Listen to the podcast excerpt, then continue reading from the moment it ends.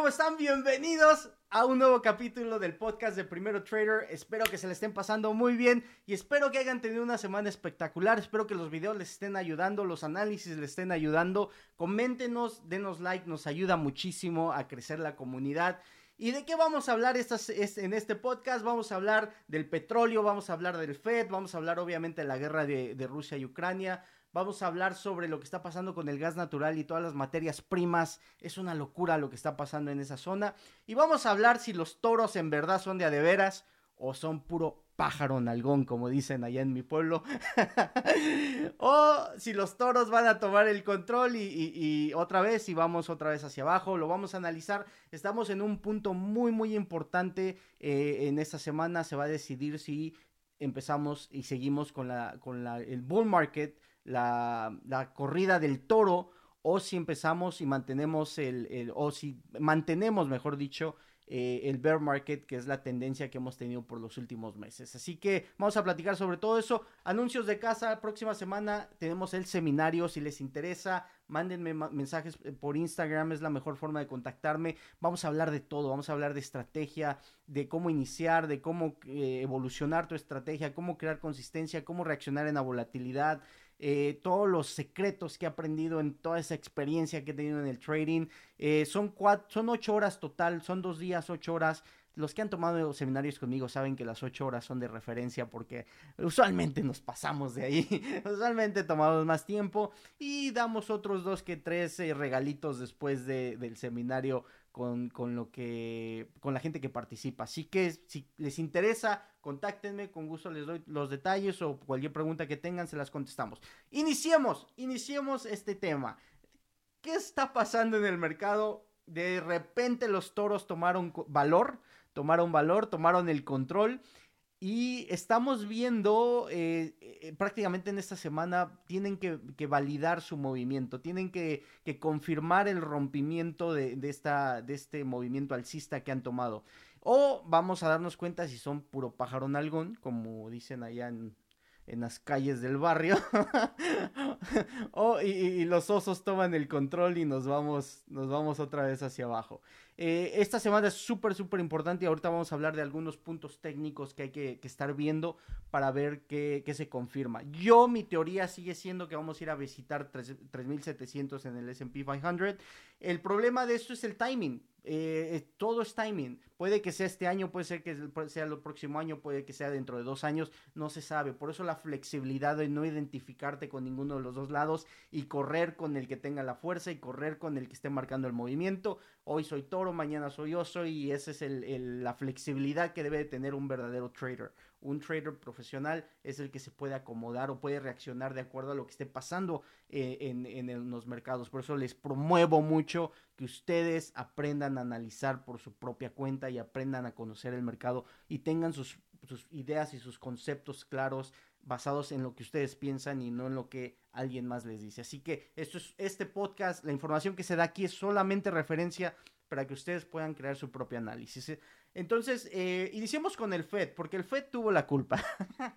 el, Fed eh, salió eh, a decirnos en la conferencia que cuando incrementó los intereses, que iban a subir los intereses siete veces, como ya lo habíamos platicado, pero hubo una, algo muy clave que dijo en esa conferencia que dice que él no ve la posibilidad de recesión. Eh, siente que Estados Unidos, la economía de Estados Unidos está tan fuerte que no hay posibilidad de recesión. Recuerden que es el mismo Fed que hace un año dijo que la inflación era transitoria. Entonces, eh, esa misma persona que se equivocó hace un año, ahora le creemos que la recesión está muy lejos o qué está pasando ahí. Analicemos, piensen, busquen, eh, dense cuenta de lo que está pasando en su entorno, en su alrededor, o sobre todo si viven en Estados Unidos, dense cuenta de lo que está pasando. Entonces, eh, ese, punto le dio valor a los toros para tomar eh, el control y empezar este movimiento hacia arriba. También había muchas empresas muy sobre eh, infravaloradas prácticamente ya, donde habían caído tanto del alto, del alto de su que habían hecho histórico. Había empresas que estaban 50, 60, 70% abajo. Entonces el rebote era automático. Técnicamente tenía que haber un rebote y de ahí se empezaron a agarrar y vino esta explosión.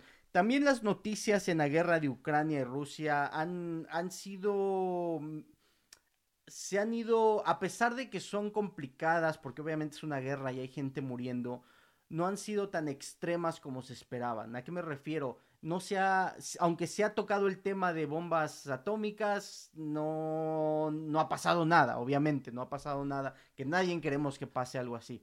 A pesar de que se han dicho que Rusia quiere usar bombas eh, químicas, eh, no ha sucedido. Entonces, no ha habido nada extremo en la guerra guardando la referencia de que sí, una guerra es extrema y, sobre todo hay gente sufriendo. Ahora, aquí me gustaría explicarles algo. El mercado ve las noticias totalmente diferente a como son las noticias tradicionales. Usualmente en las noticias tradicionales cuando salen un breaking news nueva, está pasando esto, usualmente son emocionales, te, te, te, tocan la emoción porque es la forma que las noticias te atrapan para estar viendo la, tele prácticamente o estar viendo el noticiero. Eh, son súper emocionales y eh, se enfocan totalmente en ese lado, que está bien porque obviamente una guerra es complicada, hay gente sufriendo.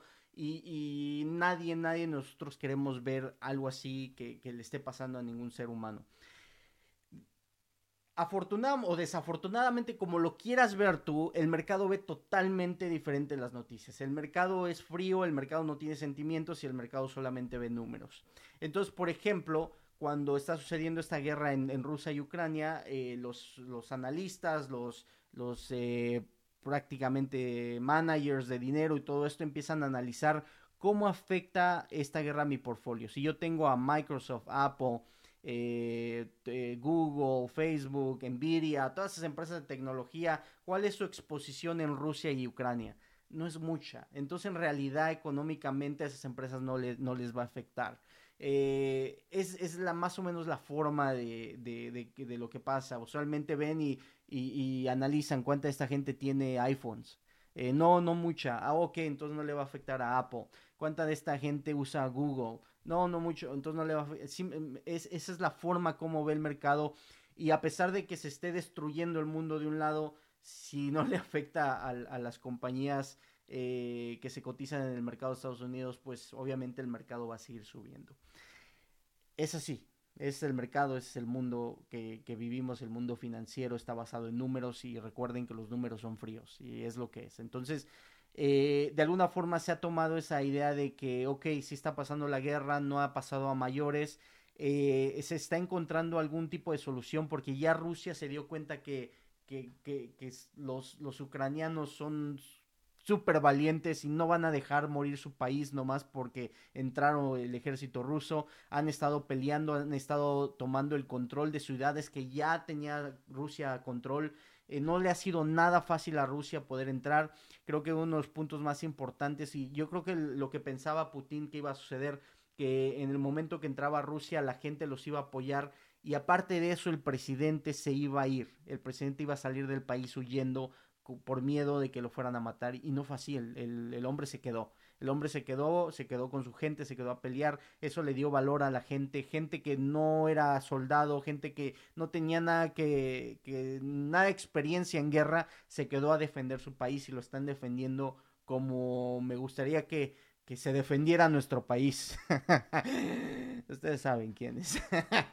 Así que lo están haciendo los ucranianos, están poniendo el ejemplo de cómo cuidar y defender tu país a pesar de que se los han destruido con bombardeos, con... Y, desgraciadamente los van a retrasar económicamente, va a ser un impacto increíble en la economía de, Ucrania. Y no se hable de la economía rusa que prácticamente la explotó, la explotó eh, Putin.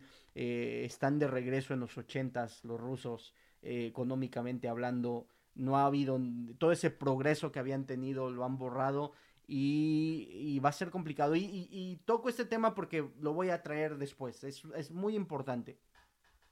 Entonces, eh, la, situación de Rusia, a pesar de que sigue la guerra, ya se está encontrando soluciones. Hay reportes que la próxima semana se van a reunir para hablar sobre pláticas de paz. Eh, eh, Ucrania ya está hablando de que se quiere poner en un punto neutral donde ya no va a ser socio o no va a buscar la, asociación con Neiro, sino se va a quedar neutral. pienso que no siento que sea suficiente para, para Putin esa solución, pero están ya buscando formas de terminar la guerra para que Rusia se sienta tranquilo y Ucrania eh, empiece a encontrar su camino para reconstruir. Entonces es favorable eso, es importante y creo que para, para el mercado esto lo está viendo como algo muy positivo y por eso seguimos subiendo, es lo, último que ha estado pasando, a pesar de que Rusia sigue bombardeando. Eh, ya se está retrocediendo y, supuestamente ahora ya nada más quiere la mitad del país. Ya no quiere todo el país, ya nada más quiero la mitad. no creo que eso va a funcionar, pero, pero bueno.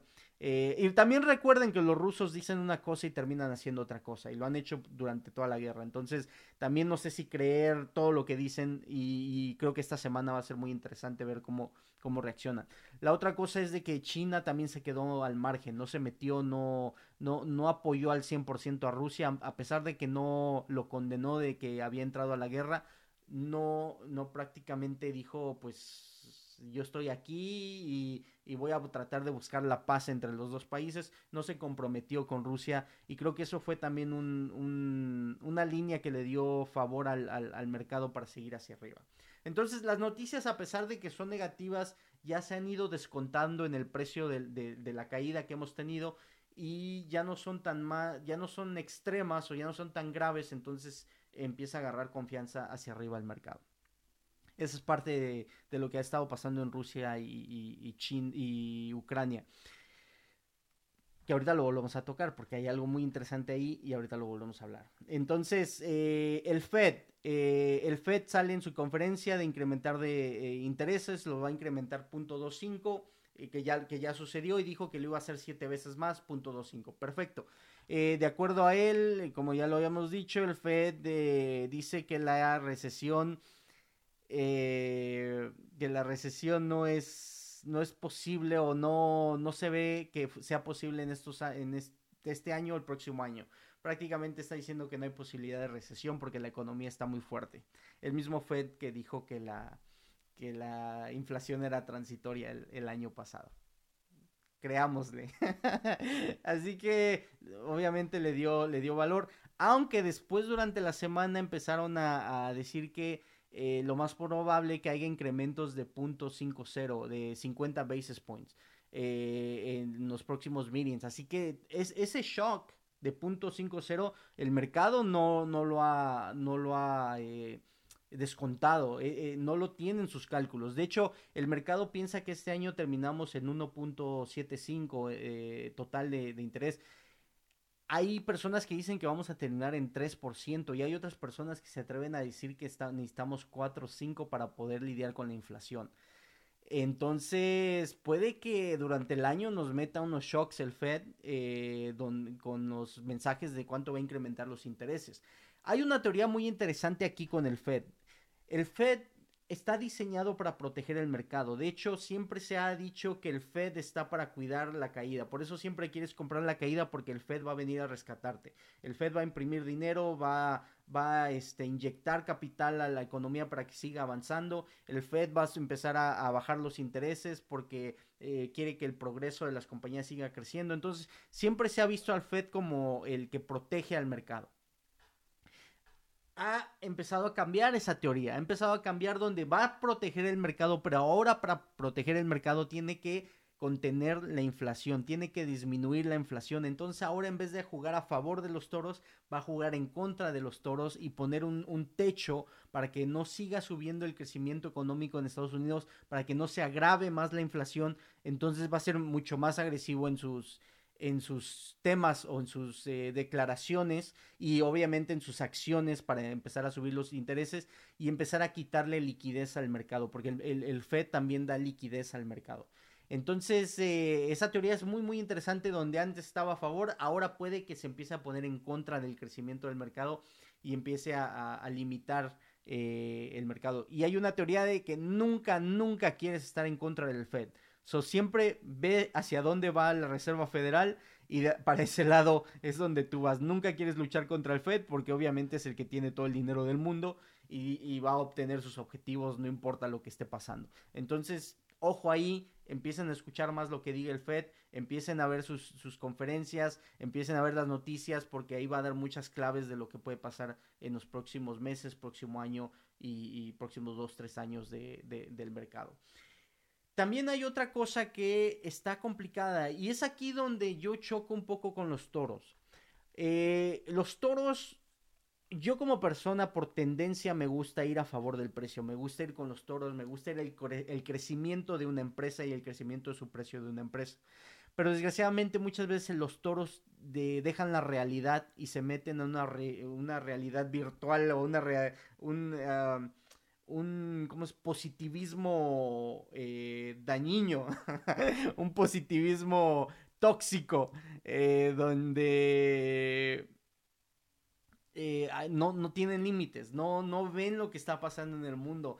De acuerdo a ellos ya todos nos vamos a la luna otra vez. De acuerdo a ellos todas las, empresas que estaban valuadas 20 veces más, 30 veces más, ya estamos llegando otra vez a, a, 30, 40, 50 veces más de, sus ganancias. Están prácticamente subiendo empresas como GameStop y AMC que en realidad no tienen nada, no valen nada y, están apostando y especulando fuertísimo en esas empresas como si no hubiera pasado nada, como si esto, esta caída no, no esté representando nada. Estamos viviendo una etapa en el mundo donde la globalización se está acabando. Debemos de entender eso. La globalización se está acabando. Antes, las empresas, y, y una de las razones por qué piensan, pensaban que la, que la, la inflación era transitoria, era porque se pensaba que cuando se acabara COVID, todas las fronteras iban a abrir otra vez y la distribución iba a empezar otra vez a moverse, que es usualmente lo que mantiene la inflación baja, la distribución. Y muchas de las empresas lo que hacían era que mantenían un inventario de una semana, dos semanas, porque sabían que estaban constantemente recibiendo por la gran distribución que teníamos alrededor del mundo, sobre todo con China. Y no, no, no, no se puede subsistir y no, se puede, no es algo sostenible. Las empresas van a tener que empezar a diseñar procesos para crear productos en sus propios países, para mantener inventarios en sus propios países y no sufrir lo que, está, lo que pasamos los últimos dos, tres años. En Estados Unidos, para que se den cuenta, comprar un mueble, le estoy hablando de un sillón, una cama, eh, lo que quieran de un mueble para su casa, está tomando de 7 a 8 meses en llegar. 7, un bendito mueble, 7, 8, es un ejemplo de todo lo que está pasando en la distribución. Eh, entonces, eh, este concepto de la globalización, que para mí era un, buen proceso para mantener al mundo fuera de guerra, siento que se está acabando y siento que vamos a entrar a, otra etapa. Entonces, Ahí está la pelea entre los toros y los osos. Los toros piensan que todo vamos a regresar a la normalidad y vamos a seguir con el mismo camino. Los osos dicen, nos acaban de comprobar que esto no funciona y va a haber cambios y va a haber cambios muy fuertes que le van a afectar al crecimiento de la economía. Yo estoy de ese lado, yo siento que lo que, lo que nos viene en los próximos años va a ser los, los residuos de la pandemia, los residuos de esta guerra y los problemas que se han generado que no van a ser tan fáciles de, de, solucionar. Les doy un ejemplo. Eh, como todos saben, eh, Rusia suplía de energía a Europa prácticamente le dieron las llaves de la casa de energía a, Putin y le dijeron tú suplenos toda la energía, no hay problema. Eh, Rusia eliminó, digo, Europa, la mayoría de Europa eliminó su exporta, su, eh, se puede decir que excavación de, de petróleo, su, su, búsqueda de gas natural, eh, cerraron sus plantas nucleares para generar energía, ya no las tienen y prácticamente buscaron la solución de, de energía reusable, energía verde. Eh, que se oía muy bonito hace 5 o 6 años. Muy, muy bonito. Vamos a un mundo verde, un mundo natural, un mundo que, vamos a cuidar al medio ambiente. Desgraciadamente ese cambio lo hicieron muy rápido, lo hicieron muy agresivo. Todo tiene un proceso. Cuando te brincan los procesos hay una consecuencia y esa consecuencia la están pagando ahora. Eh, ahorita el problema, pues, para que se den una idea del gas natural, es de que ya no le tienen confianza a Rusia para que lo supla. Entonces tienen que ir a buscar otros lados, pero no tienen la forma de resubir gas natural. El gas natural lo, lo vuelven líquido, eh, se llama LNG, Liquefied Gas, Natural Gas. Eh, lo vuelven líquido y lo transportan en barcos, pero tienen que tener forma de cómo recibirlo. Esas estaciones para recibirlo se toman de, tres, de dos a tres años en construir. No es algo fácil, no es algo, no es nada fácil llevar, eh, construir eso.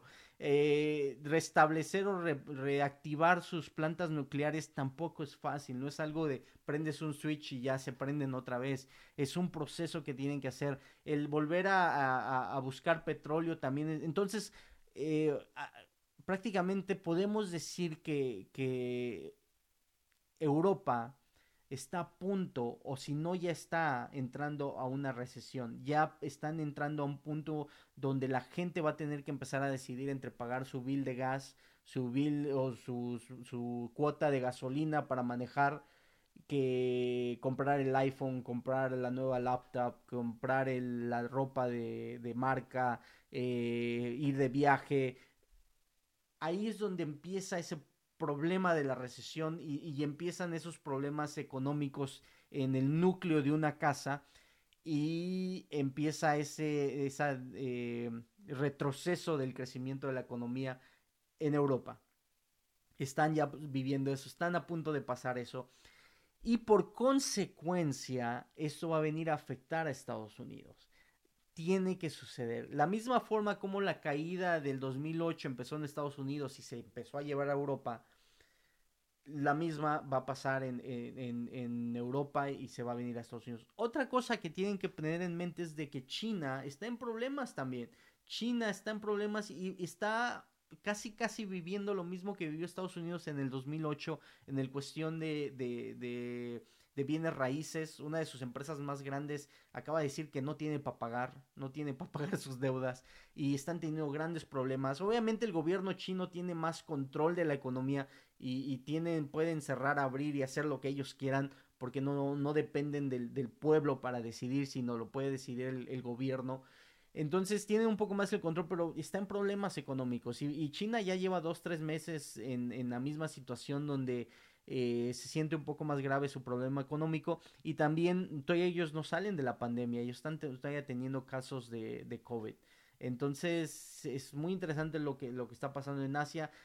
Desgraciadamente en eh, las noticias chinas es muy complicado obtener eh, cosas verdaderas porque están tan cerrados que no se sabe, no se sabe qué es la verdad y qué es mentira. Entonces hay que tener también eso en ojo. Entonces, a pesar de que los toros en el mercado de Estados Unidos piensan que ya encontramos la solución y vámonos a la luna, cuando empiezas a analizar lo que está pasando alrededor del mundo, te empiezas a dar cuenta que no es tan fácil. El petróleo está en 110, 115 dólares, ha llegado a 130 y dicen que hay posibilidad de que llegue a 160, 200 dólares si no hay solución. Muchos dicen, pero se va a acabar la guerra. Sí, pero ya nadie le va a querer comprar petróleo a Rusia. También Arabia Saudita está teniendo problemas con gente que le está eh, explotando sus, sus, eh, sus, reservas de petróleo. Están, están teniendo, eh, no sé si son rebeldes o no, no, no, no recuerdo el nombre de la, del el grupo que se está adjudicando esos ataques pero están atacando reservas de petróleo que están afectando.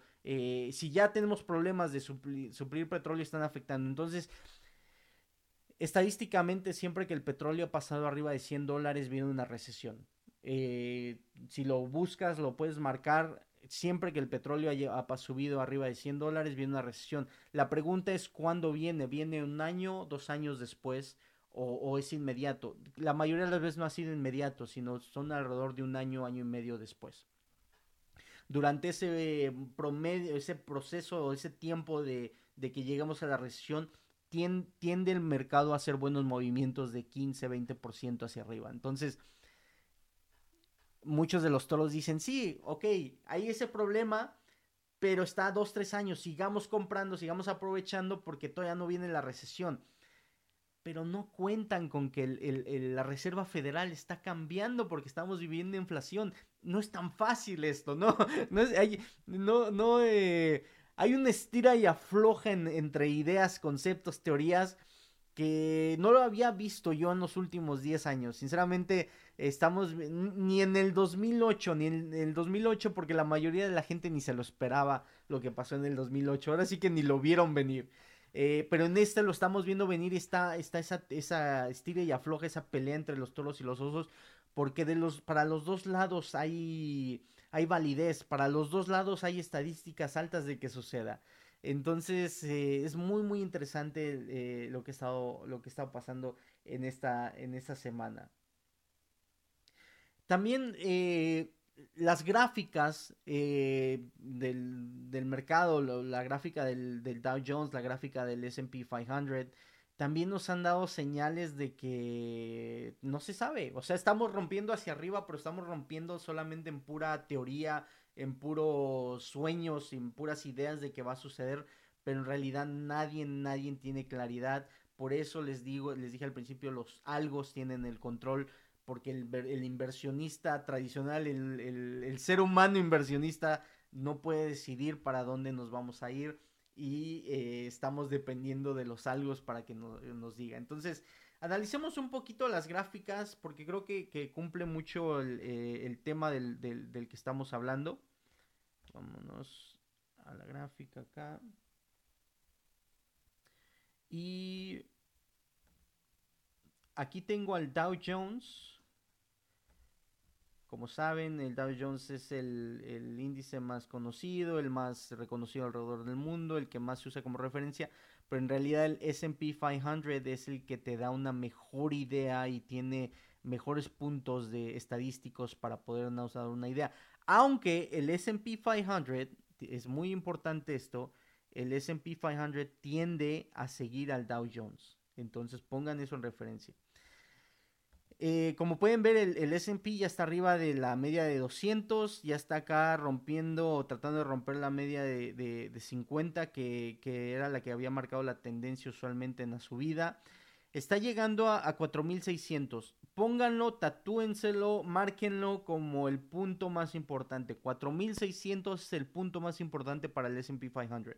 Si lo rompe, nos vamos y, viene una explosión. Si no lo puede romper, vamos a visitar posiblemente los bajos que se hicieron al principio del mes.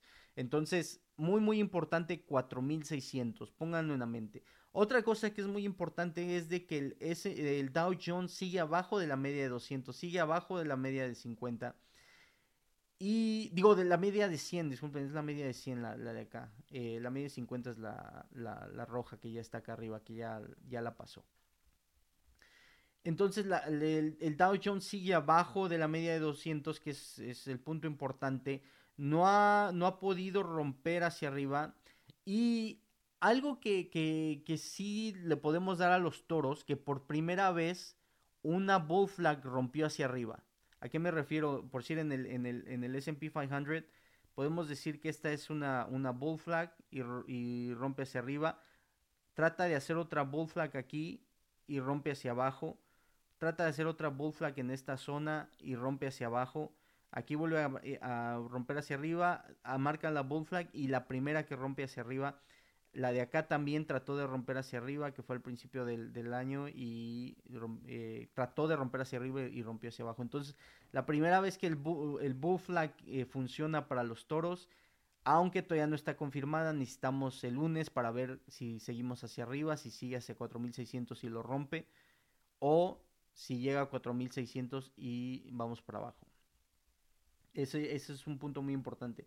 Otro indicador que yo casi no uso, pero creo que nos ayuda a marcar muy bien lo que, lo que está sucediendo eh, como, como referencia, vamos a hacerlo más para acá, es la Ichimoku Cloud. Es un indicador de, referencia, prácticamente una explicación rápida. Eh, si el precio está abajo de la nube es bajista, si el precio está arriba de la nube es alcista. Entonces eh, la Ichimoku Cloud la usan mucho en Asia. Eh, acá en estos lados todavía no, no es muy no es muy conocida, pero es, es, un buen indicador. Es un buen indicador, pero hay algo interesante aquí. En el SP 500 ya estamos arriba del Ichimoku Cloud. Y en el Dow Jones seguimos abajo de Ichimoku Cloud. Entonces recuerden lo que les dije al principio, el S&P 500 sigue sigue al Dow Jones. Entonces, si el lunes el da, si el lunes abre y abre hacia abajo, a pesar de que estemos acá arriba, va a seguir hacia abajo el, el S&P 500. Entonces, muy importante para, para, para marcar la, la referencia o marcar el movimiento de los toros como válido. Primero de que el S&P rompa el 4600 y obviamente que el Dow Jones por consecuencia esté arriba de, de en este caso pongamos de referencia a Ichimoku Cloud. Si no quieren usar Ichimoku Cloud, arriba de la media de 100 que, que, es la que viene marcando la bajista. Estamos en una gráfica de un día, so cada vela vale un día. Eh, eso, eso es muy importante. Entonces, como pueden ver de lo que he estado hablando, estamos en indecisión total. No sabemos, de un lado creemos que está positivo, del otro lado todavía sigue negativo. No sabemos para dónde se va a mover. Aparte de eso, si nos movemos al tiempo de, de, una semana, a pesar de, vamos acá, ya está en el Dow Jones, estamos arriba del Ichimoku Cloud, pero las medias siguen, siguen siendo, este, ¿cómo se llaman? Eh, bearish. Eh, porque, porque seguimos eh, tratando de romper hacia arriba, como traen tendencia bajista, aunque ya las medias ya están creando un movimiento, están creando un ángulo hacia arriba. Eh, todavía las medias se puede decir que están en, forma negativa. Acá también en la de la semana en el S&P 500 siguen, siguen las, por decir, sigue la media de, de 9 abajo de la media de 50, ya, ya cruzó la de 20 que es un bullish eh, pero eh, seguimos, seguimos con ese, eh, ¿cómo se puede decir? Con esa indecisión total todavía. Entonces, esta semana va a ser muy, muy importante, tenemos que ver cómo abre, cómo, se re, cómo reacciona eh, el mercado.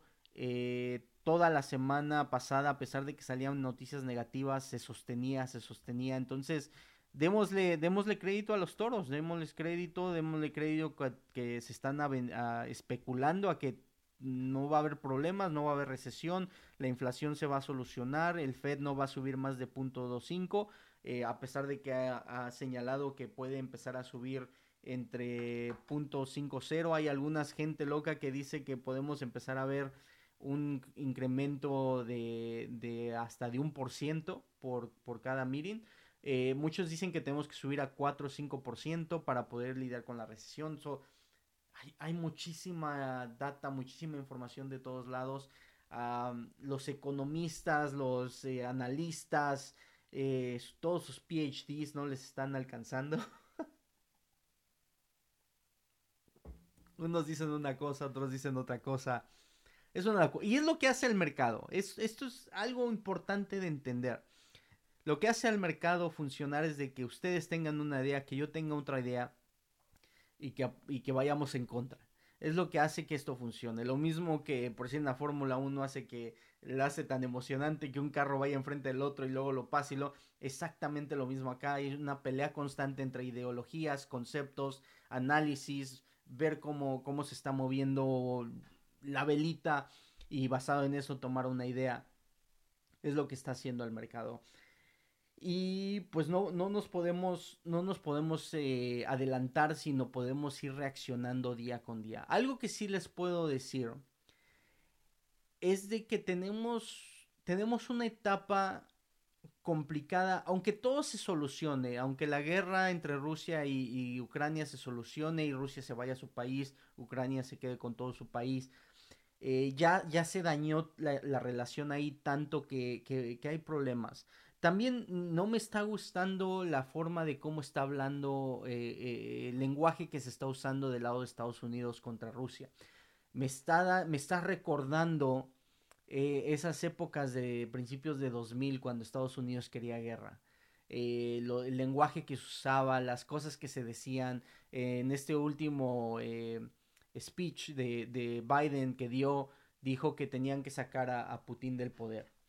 Eh, todos esos pequeños detalles son palabras que no se deben de usar, sobre todo en, la, en, en, en los círculos políticos, en los círculos diplomáticos. No, no se pueden usar este tipo de palabras porque estás amenazando prácticamente. Y, y algunos de los generales de Estados Unidos ha, eh, han minimizado, han criticado o juzgado al, al, al ejército ruso de una forma como tentadora, como no, no que no que en verdad eran buenos, no que en verdad eran fuertes, no, sino entonces siento que sí hay hay, hay tentación ahí del lado de, Estados Unidos para que eh, Rusia tome alguna decisión. Puede que lo estén haciendo para que Rusia eh, se equivoque, haga algo que ya no se puede retractar y, prácticamente eh, entrar Nero y, limpiar esa, esa zona. no sé, se me, ese lenguaje hay que, hay que estarlo viendo, hay que estarlo analizando. Eh, también tenemos el riesgo de que China quiere Taiwán, China quiere esa zona, quiere esa islita fuera de su país, para ellos dicen que es de ellos. Entonces eso también sería muy grave porque Taiwán es el, exportador número uno de microchips. Entonces eh, está complicado, mi gente, está muy muy complicado. Veo cómo cómo podemos correr y crear nuevos saltos, pero también veo cómo eso también puede ser imposible en, e, este año y los próximos dos, tres años. Eh, la gasolina, por decir, en Estados Unidos estamos, está en 5 o 6 dólares por galón. Eh, recuerdo en el 2008, recuerdo en el 2008 que se hizo un estudio donde la mayoría de la gente que perdió sus propiedades, perdieron sus casas, fueron por un déficit de 500 dólares. Quería decir que si hubieran tenido 500 dólares extras en sus bolsas, eh, la mayoría de la gente no hubiera perdido sus propiedades. Se hubiera podido solucionar el problema. Pero como no lo tenían porque tenían más gastos, eh, recuerdo que en ese tiempo también la gasolina se disparó, el petróleo estuvo arriba de 100 dólares, eh, el costo de comida, la mayoría de las cosas se dispararon de precio, lo mismo que estamos viviendo ahorita, pues mucha gente no lo pudo suplir. Entonces, si lo analizas, si ahorita la gente ya está pagando 5 o 6 dólares por galón, está pagando 10 dólares por un kilo de, de, fresas, eh, o una, digo, una libra de fresas, eh, dos, dólares por, por, un limón, eh, o sea, todos esos pequeños detallitos, todos esos eh, fugas de capital de, su, de, de, de la bolsa de la gente afectan todo su, ¿cómo se dice? su presupuesto y al final del, mes te encuentras 300, 400 dólares abajo. 500 eh, dólares abajo, que ahora eso ya te afecta porque a lo mejor antes te podías comprar el iPhone, ahora no lo puedes comprar porque estás en déficit, estás en pérdida. Eh, dicen que el 60-70% de los millennials están viviendo eh, paycheck to paycheck, que quiere decir de, de, pago en pago. La mayoría de la gente aquí recibe un pago quincenal. Entonces quiere decir que si por alguna razón te brincas un pago de una quincena, estás, estás fuera económicamente, eh, estás en grandes problemas. Entonces, se pinta muy bien al consumidor de Estados Unidos, lo pintan muy bien, pero ya, ya se ha visto el retroceso, ya se está viendo que está está, está viendo las cosas complicadas el, consumidor de Estados Unidos. Le aumentas la gasolina, le aumentas todos esos incrementos de precios, le aumentas los incrementos de costo de gas para, para eh, calentar tu casa. Eh, son muchísimas cosas, mi gente. Muchas cosas que, que, le repito, puede que no pase este año, pero lo más seguro que 2023, 2024 lo veamos, lo veamos fuerte, económicamente hablando. Hay que prepararse, hay que aprender a invertir. La única forma, y aquí está la, incoherencia del mundo, a pesar de que la inflación está arriba, para muchos dicen que es malo para el mercado.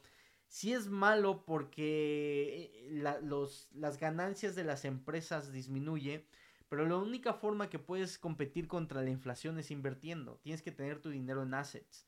Eh, muchos están diciendo no los tengas en, en, en en acciones o en, en este, sí, en acciones, tenlo en, real estate, en assets fuertes.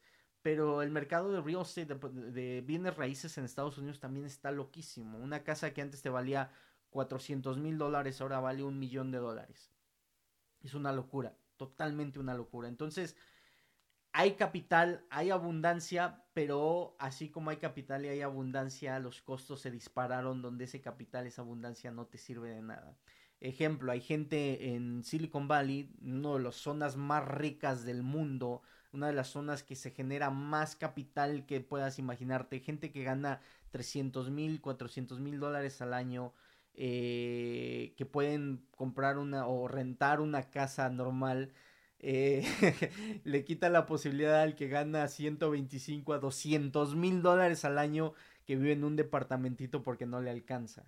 Eh, es, esa es inflación, eso es poder adquisitivo, es, ese es e, es, el tax invisible que, que, te pone eh, el mismo dinero, el mismo gobierno para que te mantengas donde, donde estás. Por eso dicen que es tan complicado subir niveles económicos porque tienes que luchar contra muchísimas cosas y si no te preparas, si no lees, si no aprendes cómo funciona este mundo financiero, pues nunca vas a pasar, no importa cuánto ganes, no importa cuánto generes, si no sabes duplicar ese dinero, de nada, de nada te sirve.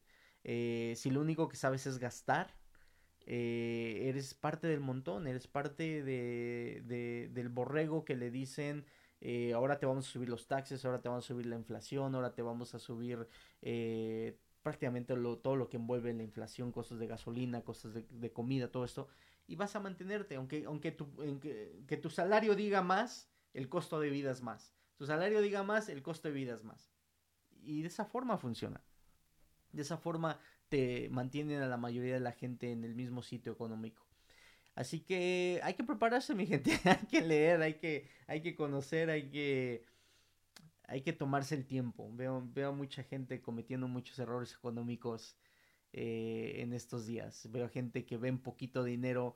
Eh, no se han dado cuenta que por decir, y le estoy hablando de cifras que hace 20, 30 años eran impresionantes, pero en Estados Unidos ya un millón de dólares ya no es nada. Un millón de dólares ya no es nada. imagínate 20 mil, 30 mil, 40 mil dólares. No es nada, no te alcanza, pero para nada. Eh, veo gente que, que, piensa que tiene dinero con 200 mil, 250 mil dólares. Te los puedes acabar en un año sin ningún problema. No te alcanzan, pero para nada. Para que una persona en Estados Unidos se retire eh, y mantenga su mismo estilo de vida necesita 1.5 a 2 millones de dólares. Y eso sin contar la inflación que vamos a tener dentro de 10, 15, 20 años cuando te llegues a retirar. Es muy, muy complicado y, desgraciadamente la gente no le pone atención a esto. No se enfoca, no ve a futuro, toma decisiones irracionales, toma deudas para impresionar a otros que ni les importa lo que tú estás haciendo. es, es, fuerte, es muy, muy, muy fuerte y creo que punto ahí le está dando mucha validez a cripto. Creo que yo he sido un crítico de cripto, pero no un crítico de que el proceso cripto no funcione. Sé que es el futuro. Yo he sido un crítico sobre la locura que se ha creado en los precios dentro de ciertos tokens o ciertas monedas, a.k.a. Bitcoin. Eh, pero siento que sí va a haber un movimiento, una adaptación eh, a, ese concepto donde la gente tenga un poquito, se siente un poco más protegida por, por los conceptos de, de, la moneda tradicional, de cómo se ha devaluado totalmente la moneda tradicional y se continúa devaluando y devaluando y devaluando. Entonces si hay una forma de, de limitar o, o, ponerle un, un, alto a la inflación, a la devaluación de la moneda prácticamente por la inflación. Eh, creo que cripto se va a volver algo, algo muy interesante. He dicho, se va a volver, no que ya es. Muchos se enojan cuando digo esto, pero cripto todavía es un bebé. Cripto todavía es un bebé, le falta un camino por recorrer, le faltan cosas por pasar, le faltan muchos errores que cometer, pero siento que 5, 10, 15 años puede ser el futuro. Entonces, definitivamente pongan sus ojos ahí. Eh, yo he hablado eh, que tenemos invertido, eh, yo en lo personal tengo en, en Ethereum, en Solana, Siento que esos son los dos proyectos más interesantes que puedes poner tu dinero. Eh, eh, es, sería sería un, buen punto de referencia. Eh, no quiere decir que estoy diciendo que las recomiendo, hagan ustedes lo que ustedes quieran, porque así como pueden perder todo su dinero en acciones, lo pueden perder en cripto, lo pueden perder en cualquier... So ustedes tomen su propia decisión.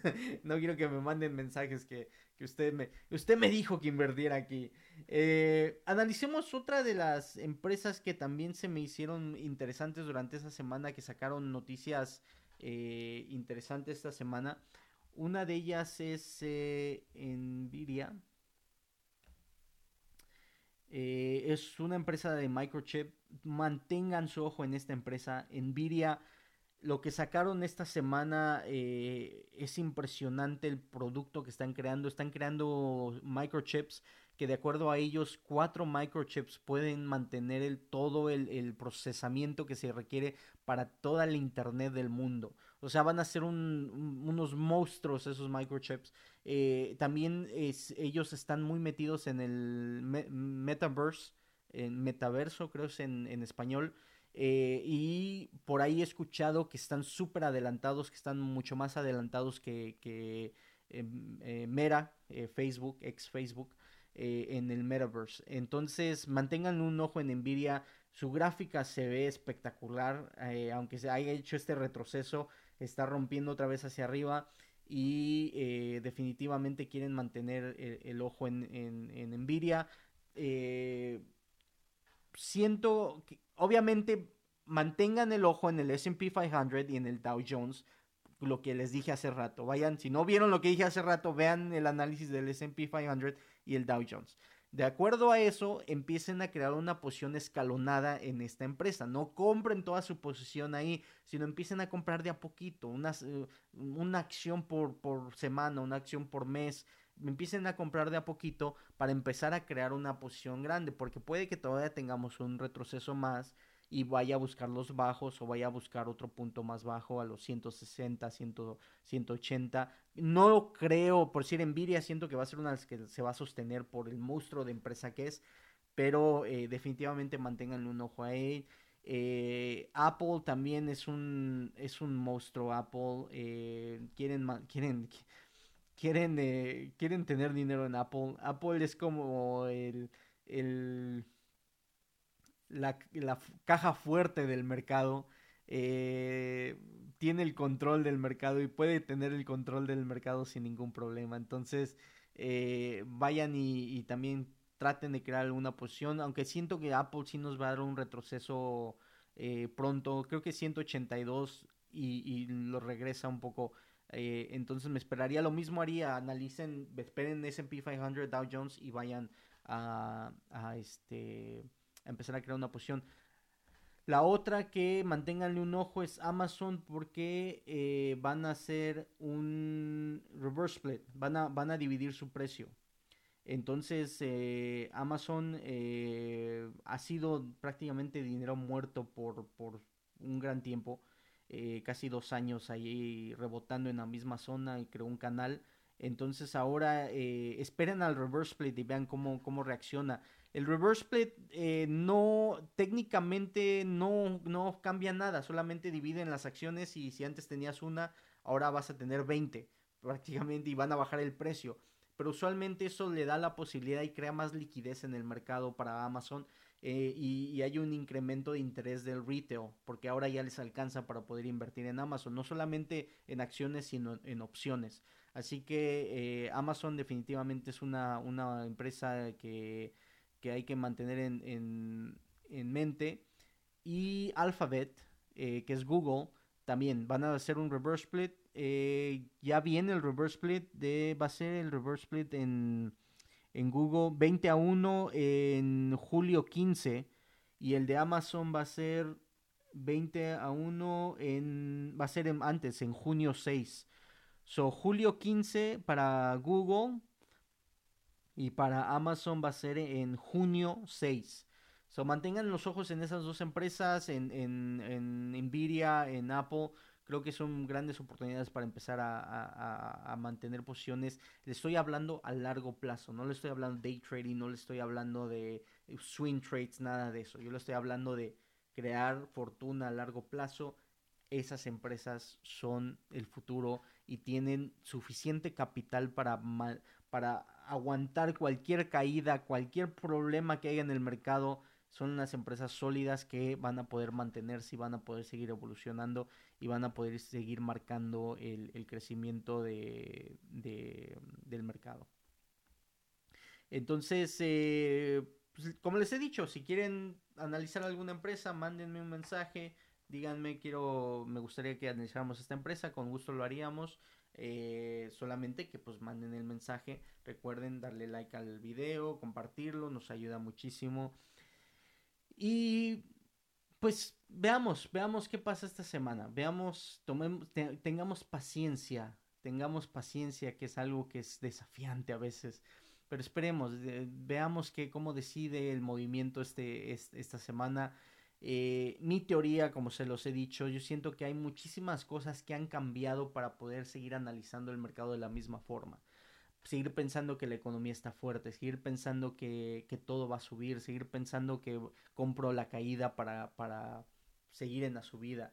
Siento que han cambiado las cosas y, y a lo mejor se va a tardar un poquito, pero han cambiado. Otra cosa que no, que mucha gente no se estado, no, no le pone mucho ojo es a los ah, a los treasury notes, eh, las, las, notas del tesoro y, los porcentajes de, retorno que están dando, que también se están prácticamente se están acercando muchísimo. La de, la de dos años y la de diez años se están acercando mucho. Aunque ahora, ahora, antes sí. Ahora ya dicen que no es un indicador de recesión, pero antes juraban que era un indicador de recesión. So, los analistas y los economistas y los dueños de los números y los PhDs eh, cambian, cambian de, teoría, igual que los traders. Así que respetemos, respetemos sus ideas. Así que, pues sí, eso es lo que ha pasado este, este, este, esta semana. No hay mucho que contar. Eh, eh, me gustaría contarles más, pero es esa pelea. Nadie sabe lo que va a pasar esta semana. Sinceramente, no hay nadie que te pueda decir. Es solamente esperemos a ver la reacción y cómo se mueve. Si seguimos rompiendo, como les dije, 4600 es la clave en el SP 500, siempre y cuando el Dow Jones lo esté siguiendo y haya roto y, prácticamente lo siga o, ya lo haya pasado eh, eh, la, media de 200. Ahí tenemos que ver ese indicador, 4600 Dow Jones arriba de la media de 200. Aunque todavía tenemos a Nasdaq ser lejos de, de, la media de 200. Una cosa de Nasdaq es de que no se puede tomar mucho como indicador Nasdaq porque está muy, muy eh, concentrada en, tecnología. So, no, no podemos decir que es un muy buen indicador Nasdaq por ese, ese sector que es solamente tecnología y en realidad no abarca la economía, sino solamente, eh, repito, tecnología. Entonces eh, hay que esperar, hay que ver qué sucede. Obviamente esperamos una solución en, en la cuestión de la guerra de, Ucrania. Me encantaría que esta semana eh, se llegara a un acuerdo de paz. Eh, sería, sería muy interesante. Creo que el problema ahí también es de que no sé si para Putin sea suficiente para poderse mantener en el poder. Creo que Putin cometió un gran error y la única forma que puede recuperarse de ese error es ser más extremista y ser más violento y, prácticamente tomar decisiones extremistas. Entonces, no sé, no, no, sé si el pueblo ruso, la gente que está cerca de él lo va a permitir. Ah, puede que lo quiten del poder los mismo, la misma gente, aunque muchos dicen que es muy improbable que los generales, el ejército ruso, eh, tome esa decisión. Eh, pero no sé cómo se pueda retractar Putin y pueda decidir regresar su ejército a, fuera, fuera de Ucrania. Entonces, veamos, veamos qué sucede esta semana. Eh, y pues ya podremos, yo creo que para el próximo podcast ya podemos tener una claridad más de, ok, para, para allá se dirige el mercado, para allá nos vamos eh, con el mercado y también mantengan un ojo para ver qué tan agresivos salen, salen comentarios en esta semana de, del Fed. Si empiezan a dar comentarios muy muy agresivos, entonces ahí es donde el indicador de que el Fed no va a permitir que el mercado siga subiendo. Si empiezan a hablar de 50 puntos, 50 basis points y probabilidad de incremento de intereses fuera de los meetings, o sea, incrementos de urgencia, eh, esa es una señal de que el Fed va a mantener el pie arriba del cuello de los toros y, y, no va a dejar que este, esto siga subiendo. Así que eso es, mi gente. Espero que les haya gustado, espero que les sirva de algo el, podcast. La próxima semana nos vemos, la próxima semana tenemos el, seminario. Así que eh, espero que los que estén listos eh, se, unan a este, a este este proyecto que tenemos y pues los que no ya vendrán oportunidades, no se preocupen, cuídense mucho, nos vemos en la próxima